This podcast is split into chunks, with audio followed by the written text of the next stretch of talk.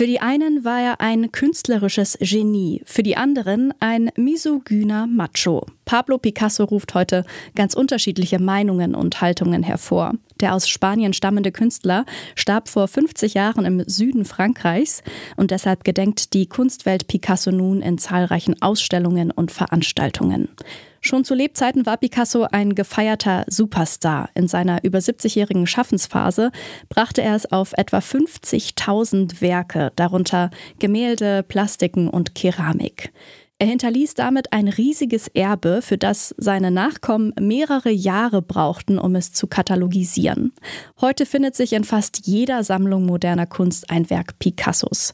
Neben seinen Werken ranken sich auch um ihn selbst, seine Person und sein Leben viele Mythen und auch seine problematische Beziehung zu Frauen wurde oft besprochen. Ob und warum trotz aller Ambivalenz Picasso auch heute noch 50 Jahre nach seinem Tod als Prototyp eines modernen Künstlers gesehen wird, als solcher wird er nämlich von KunstkritikerInnen gehandelt.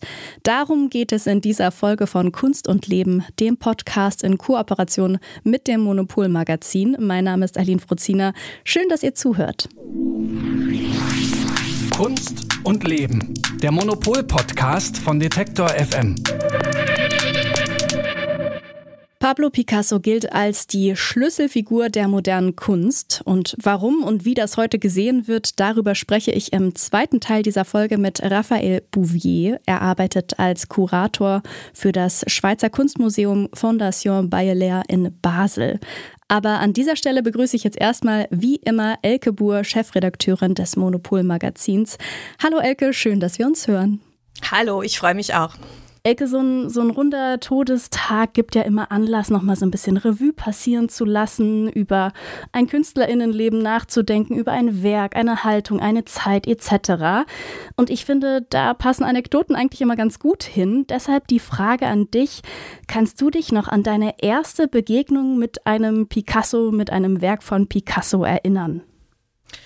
Das ist wirklich lustig. Ich glaube, dass bei meinen Eltern irgend so ein Druck hing, auch von so einer dieser Frauendarstellung aus der kubistischen Periode. Also das heißt, so eine Frau, die so, so ein bisschen so, so Gernika-artig, man mhm. so seitlich sieht, aber dann doch nicht und nach dem Motto so zwei Nasen und so. Also dieses, dieses, was man so von Picasso kennt, beziehungsweise was so oft karikiert wurde. Und ich weiß, dass ich mich natürlich als Kind auch drüber gewundert habe, was ist denn das, was soll denn das und so und mich mit meinen Eltern drüber unterhalten.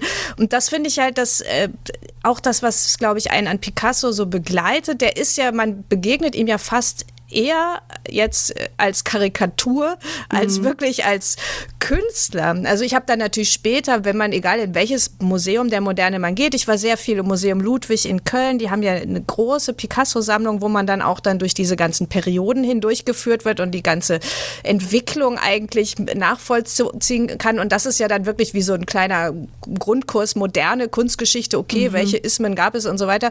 Und dann, dass man das an Picasso schön sehen kann. Aber äh, Picasso ist ja ja auch der, der einem wirklich immer so in, in, in ja, einfach als, äh, als Farce, als Witz begegnet, nach dem Motto irgendwie die Frau mit den drei Augen und so und was mhm. soll das eigentlich? Und das finde ich eigentlich ganz, das finde ich eigentlich fast interessant an ihm, dass er wie so ein Klischee, also dass er gleichzeitig Klischee ist und dann wirklich großer Künstler und dass ihn auch alle, wirklich alle Gesellschaften und alle benutzen immer Picasso als Chiffre für den Künstler, also mhm. ja bis, bis, bis zum Hip-Hop, ne? Picasso Baby, so. das, da war ja diese, diese Performance Performance. Also das es, es ist einfach so äh, die Chiffre für den erfolgreichen Geniekünstler und das ist natürlich auch was, wo, sie, wo man sich dann wunderbar dran abarbeiten kann. Mhm. Wollen wir immer so ein bisschen ähm, zeitgeschichtlich einordnen? Picasso gilt ja zu Recht als Zeitgenosse des 20. Jahrhunderts, denn er lebte ja von 1881 bis 1973. Die längste Zeit seines Lebens verbrachte er dabei in Frankreich. Er lebte die Jahrhundertwende, zwei Weltkriege, die Diktatur in Spanien und die die Nachkriegszeit in Frankreich und schuf in eben dieser Zeit so unglaublich viele Werke. Picasso selbst sagte über seine Werke, sie seien ja wie eine Art Tagebuch für ihn. Was für eine Welt hat er denn da abgebildet? Ich glaube letztlich vor allen Dingen die Welt der Kunst. Also er hat wirklich, das ist ein wahnsinnig selbstreflexives Werk. Also ja, er reagiert immer wieder natürlich auf die Dinge, die er sieht. Sein berühmtestes Bild Guernica ist ja äh, wirklich auch ein, ein Kriegsbild. Also da geht mhm. es um die Bom äh, um eine Bombardierung, die Nazis, die das Baskland, diese diese baskische Stadt äh, bombardieren. Und ich habe das letztes Jahr zufälligerweise wirklich genau äh, als äh, der Ukraine-Krieg ausbrach, habe ich das in ähm, Madrid gesehen. Das ist ein wahnsinnig eindrückliches Bild und da äh, merkt man halt seine Auseinandersetzung auch mit der Zeit, äh, mit der Politik der Zeit, auch sehr kritisch. Er war ja auch ähm, äh, sehr nah am Kommunismus dran. Er war ein sehr mhm. politischer Mensch. Aber eigentlich äh, geht es in seinem Werk ja darum, einfach um die Darstellbarkeit der Welt, beziehungsweise um diesen grundlegenden Shift davon, dass halt Malerei und Kunst nicht mehr dazu da sein soll, in der Moderne die Welt abzubilden, realistisch, sondern dass sie ihre eigenen Konzepte, ihre eigenen Vorstellungen zeigt. Das heißt, die Kunst beschäftigt sich damit, wie kann Kunst eigentlich sein, wie kann ein Bild eigentlich sein. Dann gibt es diese Aufsplittung in das Kubistische und ähm, dann gibt es halt diese, diese Perioden, diese berühmten Perioden, äh, die man Picasso immer einteilt. Das heißt, mhm. ähm, es geht irgendwie eigentlich ganz viel darum, wie male ich eigentlich, wie, wie, wie funktioniert ein Bild, welche Einflüsse habe ich und warum ist eigentlich die, die, die Kunst, die Picasso vorfand, äh, als er jung war, also praktisch die akademische Kunst. Warum hat ihn das so gelangweilt und warum wollte er eigentlich was komplett anderes machen? Und ich glaube, dass das wirklich, es geht so ein bisschen Hand in Hand, aber hauptsächlich wollte Picasso wirklich in der Kunst etwas machen, über Kunst. Mhm. Picasso wurde ja schon zu Lebzeiten gefeiert, er war, wurde als äh, Genie gehandelt, er war Meister der Selbstinszenierung. Es gibt unzählige Bilder von Picasso am Strand, Picasso natürlich mit Frauen, er alleine beim Malen, beim Malen mit Kindern etc. Diese diese Bilder, die es da gibt, die kreieren ein ziemlich harmonisches Bild, aber die Realität, das weiß man ja auch, sieht ja, sah oft ein bisschen anders aus. Die Frauen an seiner Seite hat er für seine Kunst benutzt, er hat sie erniedrigt, mit anderen Frauen betrogen und dadurch auch die Frauen wieder aus seinem Leben rausgedrängt. Müssen wir ihn als jetzt moderne Gesellschaft, die wir heute sind, nicht eigentlich ja canceln, so wie wir das auch bei Woody Allen und Kevin Spacey gemacht haben? Also das finde ich eine total abwegige Idee, weil es geht ja darum, ist die Kunst interessant. Und ich glaube, man muss das, ist es interessant, das alles zu wissen, mhm. auch wie er, also, also ihn, ihn in Frage zu stellen, jetzt als Künstlerfigur. Also wir müssen natürlich wissen, ein Künstler muss nicht automatisch so ein Wichtigtuer, Auftrumpfer äh, sein. Frauen sind keine Musen, Frauen sind eigenständige Persönlichkeiten und äh, all diese Dinge, glaube ich, denkt man an automatisch, auch wenn man auch ältere Texte über ihn liest oder wenn man sich das konventionelle Bild von ihm anschaut. Aber auf der anderen Seite äh, ist seine Kunst ja äh, davon unabhängig. Also wir würden ja auch nicht ähm, zum Beispiel ähm, man, man würde ja auch nicht Caravaggio sagen, okay, wir gucken jetzt keine, keine Bilder von Caravaggio mehr an, weil der definitiv ein Mörder war. So, also mhm. das ist halt, die Kunstgeschichte funktioniert nicht so. Aber ich finde es natürlich interessant, trotzdem mal auch den Blick wieder darauf zu wenden, was zeigt er eigentlich. Also ähm, kürzlich war hier in Berlin eine ganz interessante Ausstellung über äh, sein, seine äh, Zeichnungs- und Gemäldeserie Les Femmes d'Alger, also die Frauen von Algier.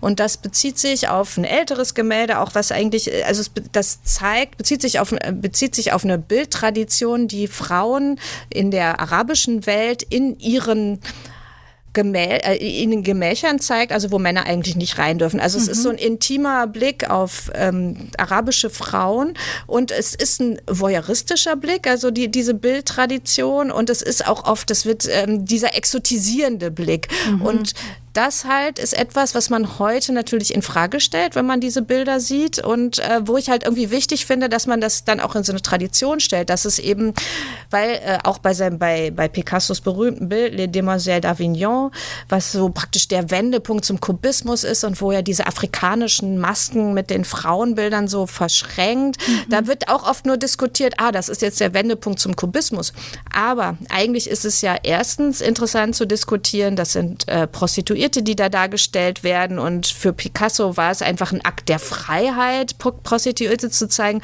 dass ähm, den, äh, praktisch die Position dieser Frauen mitzureflektieren und empathisch mit denen zu sein, ist da irgendwie, war da nicht mit vorgesehen.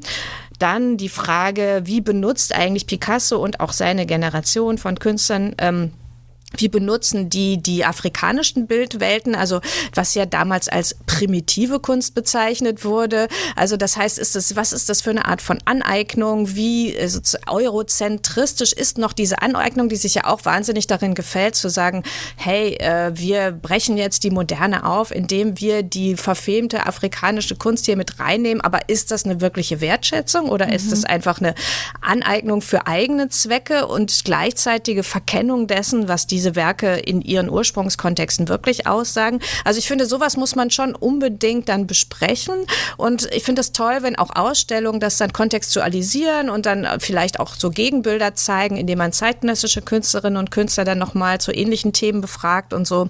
Mhm. Aber das mhm. hat alles mit Cancel natürlich überhaupt nichts zu tun. Es ist einfach, glaube ich, dass man ähm, so einen Künstler wie Picasso heute an ganz andere Diskurse anschließen kann, als man das mhm. vielleicht noch vor 20 Jahren oder 50 Jahren getan hat. Und dass es dadurch dadurch dann aber auch interessanter wird. Und ich muss, um das noch zu sagen, bei dieser Ausstellung äh, Les Femmes d'Alger, da war dann am Ende, also ich finde es auch sehr kritisch zu sehen, diese, diese ähm, Exotisierung der Frauen, aber das eigentliche Werk hatte eine wahnsinnige Präsenz und Stärke, wo ich dann dachte so, ah, okay, mhm es ist schon auch wirklich gut. Also man kann es in Frage stellen und man kann es diskutieren und so weiter. Aber wenn man dann vor diesem Kunstwerk steht, dann denkt man so, hm, ja doch, das hat, das hat eine wahnsinnige Ausstrahlung. Und das ist natürlich dann auch wieder interessant zu erfahren. Mhm. Für VertreterInnen des französischen Kulturministeriums gilt Pablo Picasso als universeller und europäischer Künstler, der die Grundprinzipien Europas verkörpert als Verteidiger der Menschenrechte und der Meinungsfreiheit. So, jetzt wieder ähm, auf die misogynen Haltungen und Erniedrigungen, die er Frauen gegenübergebracht hat, ähm, darauf mal blickend, wie passt denn das mit, also diese Haltung, die er nun mal hatte, wie passt das mit diesem fast schon Ritterschlag zusammen? Naja, jeder bastelt sich halt seinen Picasso, wie er ihn haben will. Ja. Das ist, das ist, glaube ich, auch so ein bisschen normal und äh, dass, dass man natürlich versucht, so einen Künstler, der ja auch wirklich politisch viel, äh, viel ja, sich eingesetzt hat für, für Dinge, die wir heute nur unterstützen können, dass man diesen Künstler dann einfach dann ein bisschen nach vorne stellt und sagt, äh, ja, wir wollen ihn da in diesen Haltungen, äh, da, da wollen wir uns auch hinter ihm verstecken oder wie auch immer. Und ähm, die, die Frauenfrage, ich glaube, dass da dass, dass es interessant ist, das dann genauer zu äh, diskutieren. Aber ich finde es generell, es ist ja generell so ein bisschen Quatsch, ehrlich gesagt. Ich meine, die Europäische Union braucht jetzt nicht Picasso und Picasso braucht auch mhm. nicht die Europäische Union, damit man sich gegenseitig seiner Werte versichert. Ich hoffe doch, dass die Werte auch ohne Picasso funktionieren. Das wäre auf jeden Fall zu wünschen.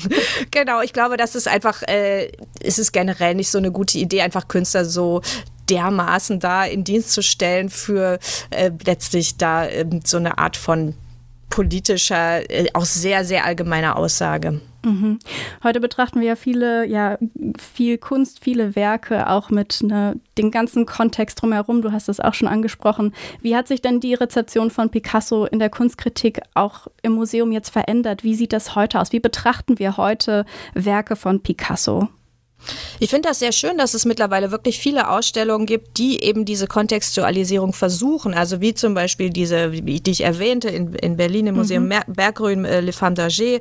Dann gab es letztes äh, Jahr im Museum Ludwig eine große Ausstellung, die so ein ganz interessantes äh, Seitenthema sich genommen hat, nämlich wie war eigentlich die Rezeption von dem politischen Picasso in der DDR und in der BRD. Die war nämlich natürlich sehr unterschiedlich. Also sein Kommunismus wurde im äh, Westen einfach so ein bisschen runtergespielt und im äh, Osten natürlich ganz, ganz stark gemacht. Ähm, und solche Sachen finde ich spannend. Also wenn man dann einfach immer dann auch guckt, ähm, zum Beispiel, wer sind eigentlich seine Modelle? Also wer waren denn diese Prostituierten oder auch Frau, andere Frauen oder wer waren denn auch seine sogenannten Musen, dass man mhm. denen so die, ihre Biografie zurückgibt.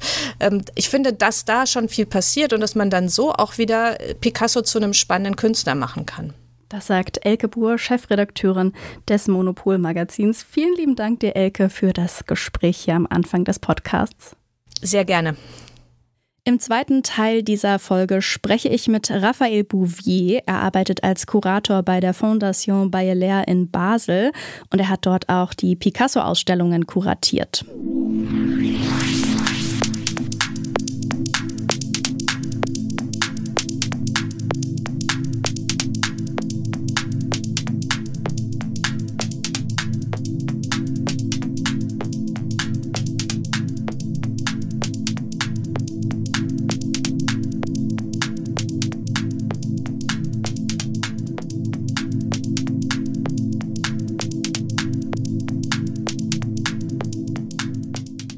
Das französische Kulturministerium, das beschreibt Picasso als universellen und europäischen Künstler und auch KunstkritikerInnen sprechen von ihm als Prototypen des modernen Künstlers. Warum und ob das heute immer noch so stimmt, darüber spreche ich jetzt mit Raphael Bouvier, Kurator für das Schweizer Kunstmuseum Fondation Bayeler in Basel. Hallo Herr Bouvier, herzlich willkommen bei Kunst und Leben. Schön, dass Sie da sind. Hallo, freut mich sehr. Schön, dass ich hier sein darf. Das Ehepaar Hildi und Ernst Bayeler, GründerInnen der Fondation Bayeler, fokussierten sich bei ihrer Sammlung auf die Kunst der klassischen Moderne und der Gegenwartskunst. In ihrer Sammlung finden sich Werke von Vincent van Gogh, von Piet Mondrian, von Paul Klee, Alberto Giacometti und eben auch von Pablo Picasso. Und diese Künstler schufen ganz unterschiedliche Werke, gelten aber alle als eben moderne Künstler.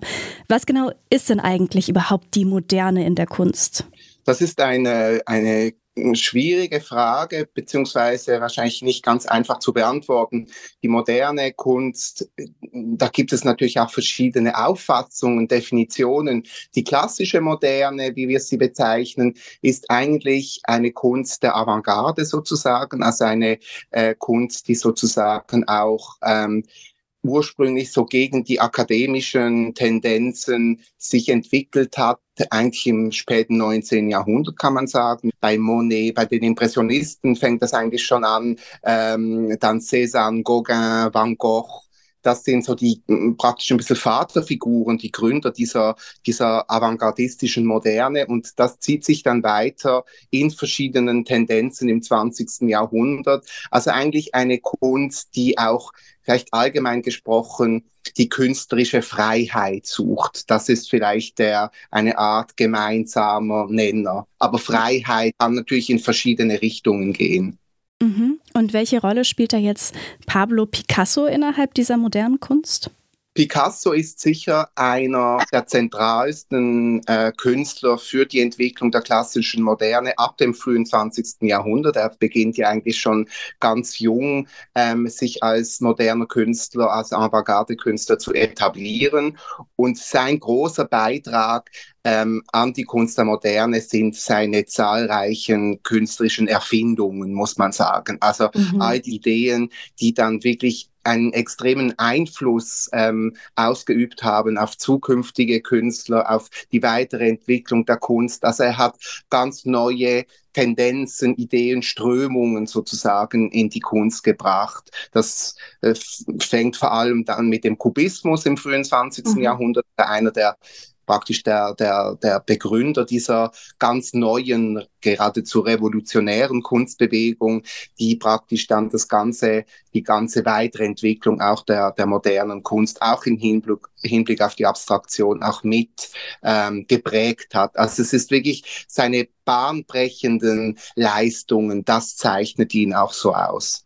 Zeichnet ihn das auch deshalb so als diesen ich habe es auch schon anfangs erwähnt, als Prototypen eines modernen Künstlers aus? Also verdient er Ihrer Meinung nach diese, dieses Alleinstellungsmerkmal? Und wenn ja, warum eigentlich? Er ist sicher ähm, eine Ausnahmefigur in seinem ähm, Erfindungs- und Ideenreichtum, in seiner extremen Produktivität. Er ist ja nie stehen geblieben. Er hat immer wieder Neues gesucht. Er ist immer weitergegangen, ist nicht äh, praktisch auf eine Bildlösung, obwohl die sehr erfolgreich war, praktisch äh, bei einer Lösung geblieben, sondern hat sich ständig in Frage gestellt und sich eigentlich wirklich immer wieder neu erfunden. Und das, da gibt es nicht so viele vergleichbare Beispiele, die das in so einer systematischen und auch so einflussreichen ähm, und markanten Art und Weise gemacht haben. Und von dem her, ja, ist er ein Ausnahmekünstler des 20. Jahrhunderts und sicher wirklich einer der, der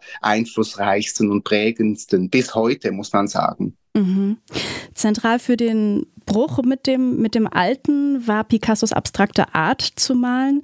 Bevor er da aber ja hinkam, malte er Bilder, die heute ähm, als blaue und rosa Periode bezeichnet werden, bekannt sind.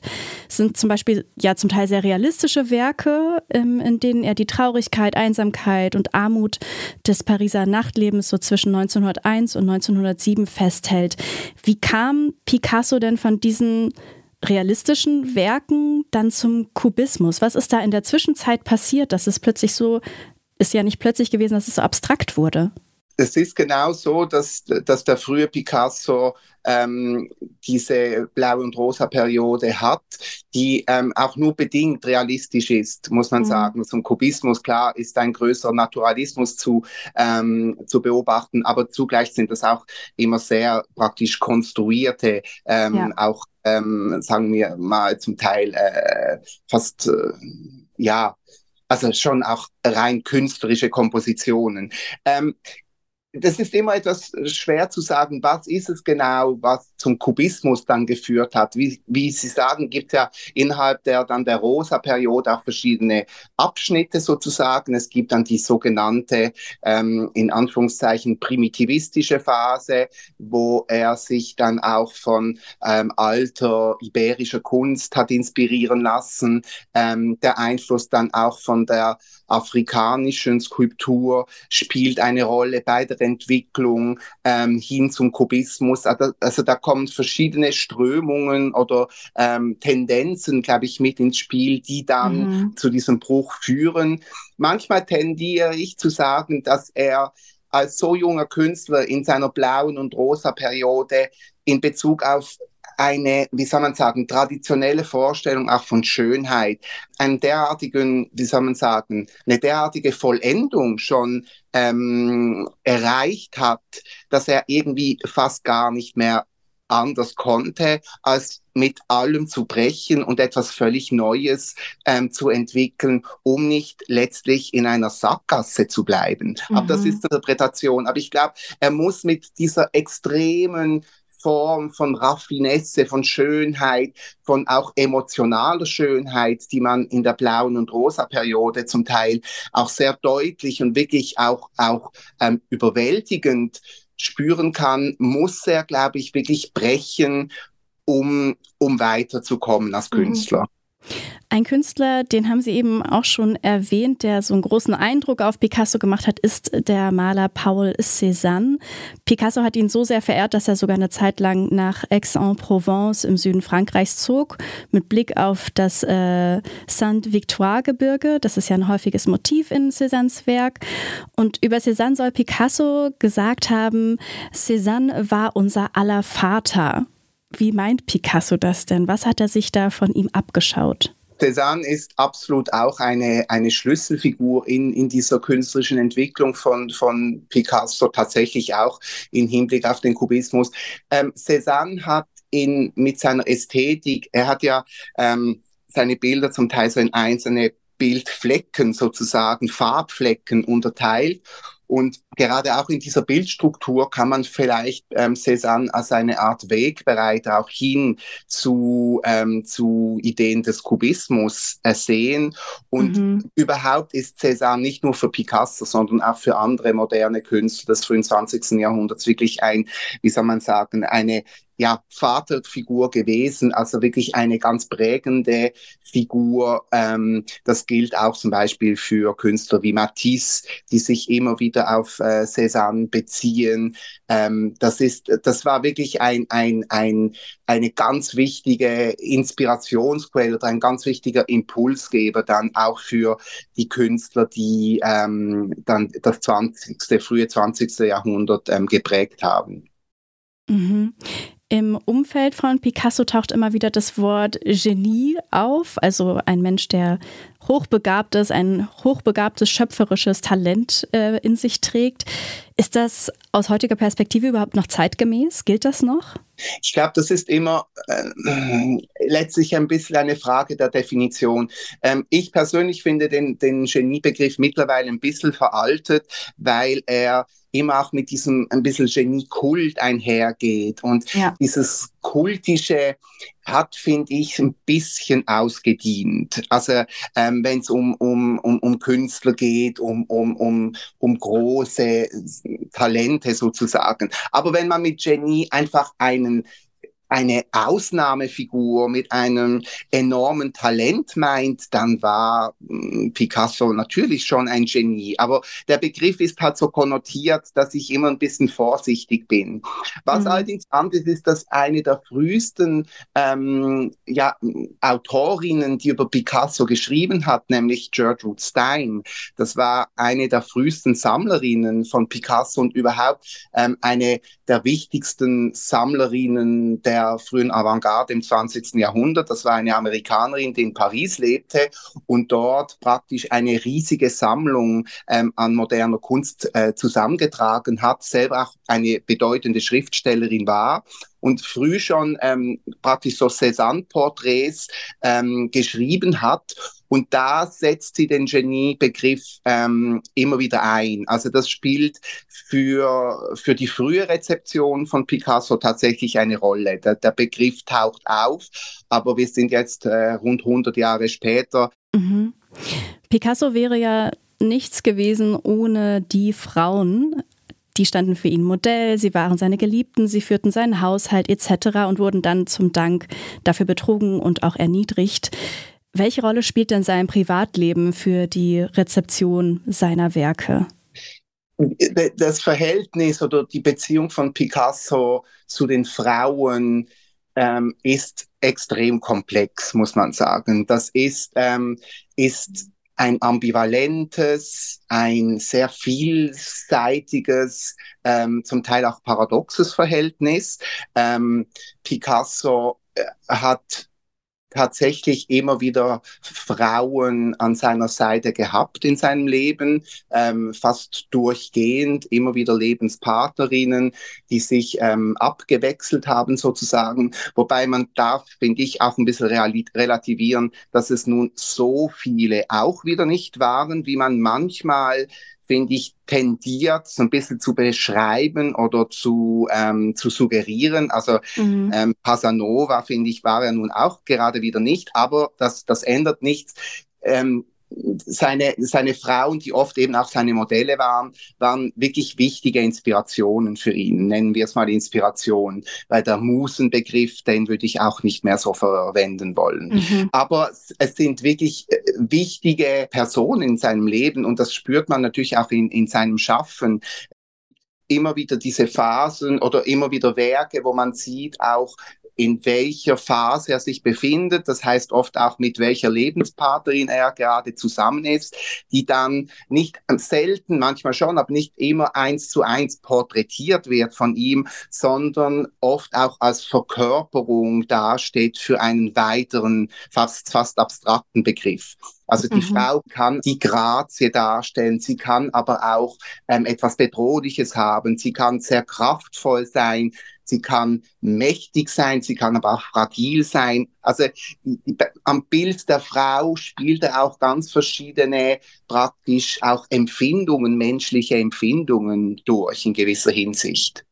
Picasso ist auf jeden Fall ja ein Künstler, der sehr ambivalent diskutiert wird, betrachtet wird. Es gibt zahlreiche Bücher über ihn, unglaublich viele Dokumentationen. Ähm, glauben Sie, es gibt noch Geheimnisse über ihn oder Dinge, die noch nicht so beleuchtet wurden über Picasso?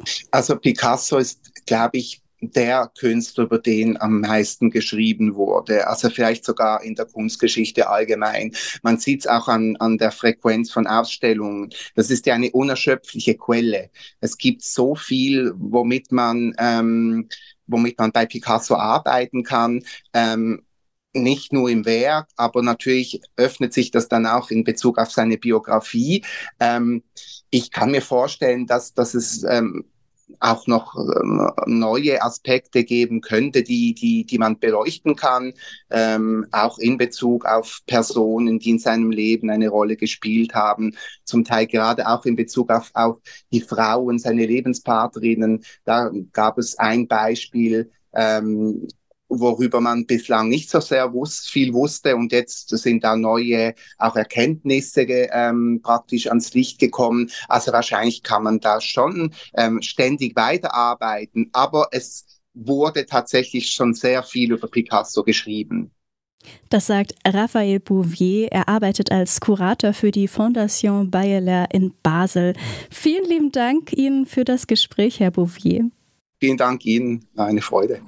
Die Kunstwelt feiert in diesem Jahr den 50. Todestag von Pablo Picasso. Alle Infos dazu findet ihr natürlich wie immer auf unserer Website detektor.fm und auch in der nächsten Folge von Kunst und Leben, dem Podcast in Kooperation mit dem Monopol Magazin, geht es um Pablo Picasso. Und zwar wechseln wir dann einmal die Perspektive und sprechen aus Sicht der Frauen, die Picasso in seiner Kunst und seinem Leben begleitet haben und die für ihn Göttinnen und Fußabstreifer waren. Diese und alle anderen Folgen findet ihr im Podcatcher eures Vertrauens und die Redaktion für diese Folge hatte meine Kollegin Sarah Marie Plekat, bei der ich mich an dieser Stelle herzlich bedanken möchte. Mein Name ist Eileen Fruzina und ich bedanke mich bei euch fürs Zuhören und sage ciao und bis zum nächsten Mal. Macht's gut. Kunst und Leben. Der Monopol-Podcast von Detektor FM.